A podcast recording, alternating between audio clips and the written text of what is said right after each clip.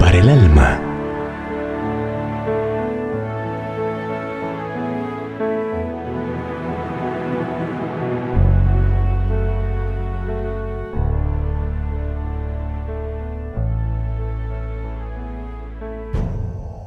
Nunca es para mal.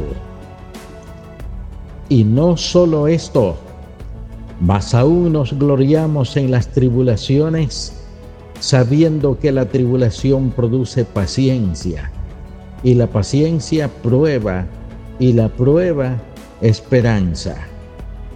Romanos capítulo 5, versículos 3 y 4. Cuando Guillermo Carey estaba bien establecido en la India, los que le apoyaban desde Inglaterra enviaron un impresor para que le ayudara. Carey había dedicado muchos años a aprender la lengua para poder traducir las escrituras al dialecto local.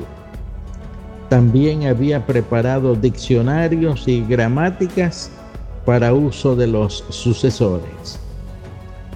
Pero un día, mientras Carey estaba fuera, se desencadenó un incendio que destruyó totalmente el edificio, las prensas, muchas Biblias y los invalorables manuscritos, diccionarios y gramáticas. Cuando Carey volvió de su viaje y le fue dada la noticia de tan trágica prueba, no mostró ningún signo de desesperación ni impaciencia, sino que se arrodilló y dio gracias a Dios de que todavía tenía fuerzas para volver a realizar con mayor experiencia aquella obra. Efectivamente, antes de su muerte, había duplicado y mejorado sus anteriores logros.